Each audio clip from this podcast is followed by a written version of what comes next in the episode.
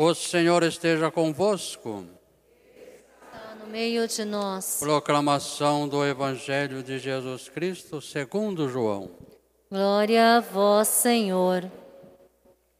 Naquele tempo, disse Jesus aos seus discípulos: Como meu Pai me amou, assim também eu vos amei.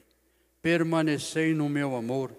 Se guardardes os meus mandamentos, permanecerei no meu amor assim como eu guardei os mandamentos do meu Pai e permaneço no seu amor. Eu vos disse isto para que minha alegria esteja em vós e vossa alegria seja plena. Palavra da salvação. Glória a vós, Senhor.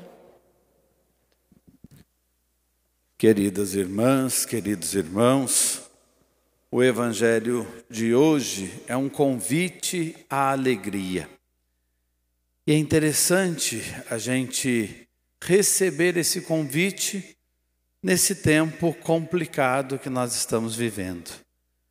Quando nós vamos assistir aos noticiários, nós ficamos estarrecidos com as notícias, com tudo o que a gente vê de tristeza, de violência, de injustiça, de opressão, o ser humano sendo descartado, com a falta de respeito à vida, sofrimento de tantas pessoas, tantas lágrimas e por vezes nós choramos juntos, mas não é isso que combina com a gente.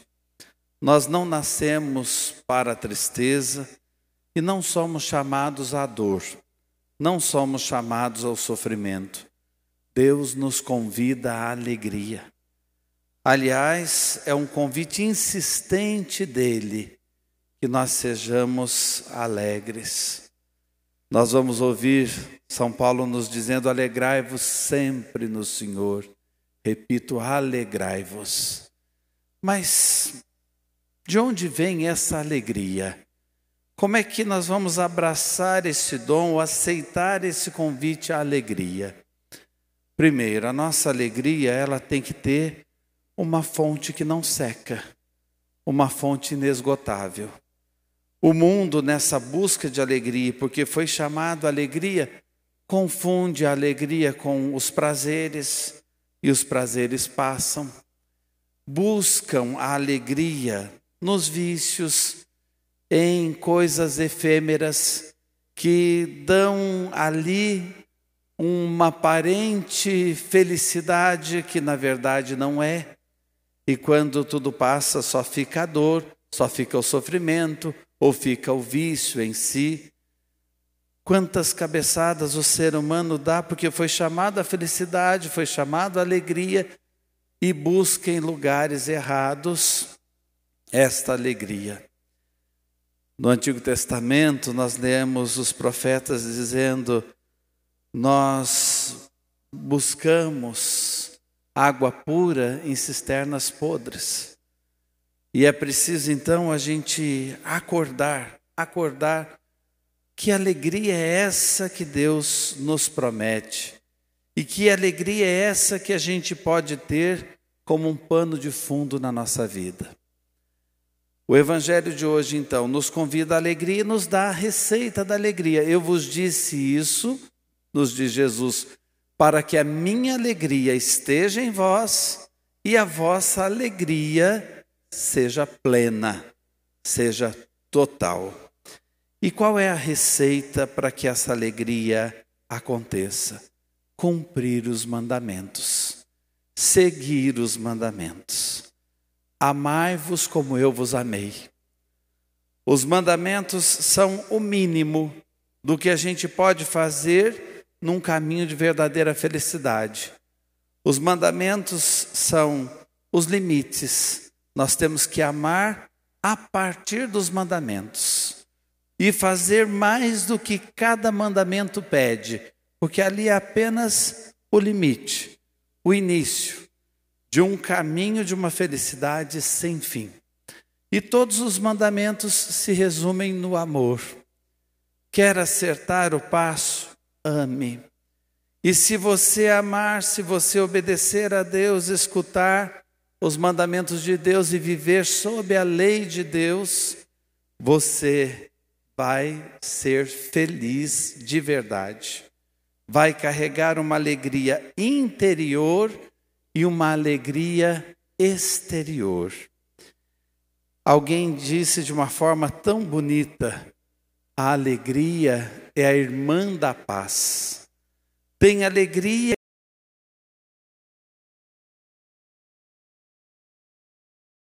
transmitir uma alegria interior que vai ser vista exteriormente. E viver essa alegria do estar em Deus, do seguir o caminho de Deus e aquilo que Deus nos propõe, viver o amor a todo instante, em todas as circunstâncias, faz com que o mal não encontre janelas nem portas para entrar em nós.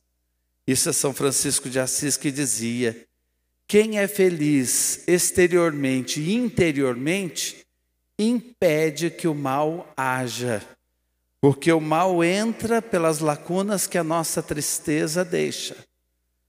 O mal entra pelas brechas que a dor pode deixar. Mas aí você diz assim para mim, padre, explique isso de um modo mais claro. É bonito isso, é profundo isso, mas como é que na prática a gente vivencia esse amor? Olhemos para Jesus. Como é que foi a história de Jesus? Jesus, ele sai de junto do Pai para vir até nós. Ele é entregue pelo Pai a nós. No ventre da Virgem Maria, ele se encarna então, ele é carne da nossa carne, ele vem assumir as nossas dores e tristezas, nossas angústias, nossas alegrias e nossas esperanças, e ele vem assumir no nosso lugar tudo aquilo que é difícil para a gente carregar. E a vida dele é uma constante entrega. Foi entregue pelo Pai, depois é entregue também pela sua família ele vai se entregando à missão, ele vai se entregando à cruz e até o fim tudo nele é entrega. No caminho do Calvário, essa entrega que aconteceu no dia a dia, entrega a serviço dos enfermos, dos pecadores, dos considerados impuros, dos marginalizados. No caminho do Calvário, essa entrega vai se resumindo sintetizando a vida de Jesus, quando ele percebe que já tinha dado tudo, ele nos entrega a sua mãe e no fim ele diz: Pai, nas tuas mãos eu entrego o meu espírito. Então, qual o caminho da verdadeira alegria? O caminho da verdadeira felicidade é esse que ele trilhou. Um caminho de entrega, não um caminho de omissão. Um caminho de sair de si, não um caminho de isolamento, um caminho de fechamento. Por isso, na vida da comunidade, a gente encontra esta alegria. Por mais difícil que seja viver em comunidade, a comunidade família, a primeira a qual nós pertencemos, depois a comunidade igreja, nossas paróquias, por mais difícil que seja conviver com os outros, mas é nos doando aos outros que nós encontramos o sentido da nossa vida. E é na doação da vida que nós encontramos a verdadeira felicidade, e essa felicidade de uma fonte inesgotável, que vem de uma fonte que não se esgota jamais, porque essa fonte é Deus. Esse amor de entrega constante é Deus. Isso nos ajuda muito a perceber o sentido da nossa missão. Às vezes a missão se torna pesada e a gente pensa até, ah, agora eu não vou fazer mais, agora eu vou parar. Quantas vezes eu já ouvi pessoas dizendo, agora eu vou pensar em mim. Já pensei muito nos outros, já fiz muito pelos outros. Se você fizer isso, você vai parar de fazer o certo para mergulhar num erro profundo que nega a sua humanidade. A sua humanidade é para os outros.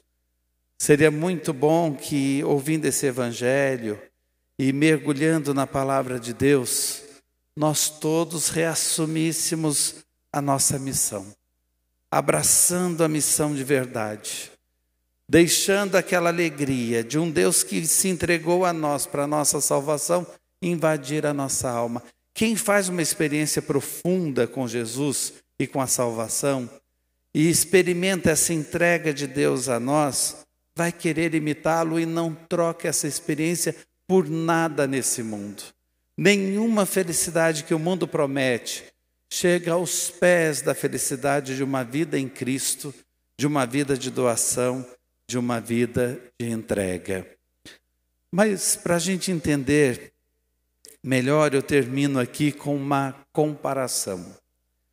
Você pode dizer assim, padre, mas a vida é tão agitada e por vezes a gente se cansa mesmo, e por vezes parece que a tristeza vai tomar conta, porque a gente começa a perder as esperanças. Eu disse a vocês: a alegria é irmã da paz. A alegria é irmã da paz. E com a alegria e a paz a gente fecha portas e janelas para o mal não entrar. Vamos fazer uma comparação com o mar, o oceano.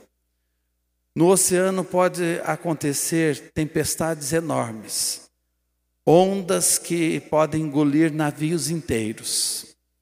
Mas lá no fundo, a paz permanece. No fundo do oceano, no fundo do mar, não tem tempestade.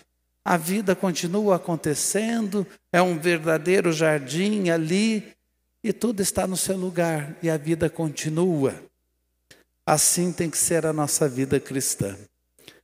Ah, estamos vivendo momentos de tempestade, em casa tem acontecido coisas difíceis, eu estou enfrentando na minha missão uma cruz que é pesada, mas no íntimo do seu ser, lá no fundo, essa paz tem que permanecer. A harmonia da vida tem que permanecer, para que a alegria depois brote dessa fonte profunda e inesgotável que Deus coloca dentro de você. Então peçamos a Deus o dom dessa alegria, o dom dessa paz.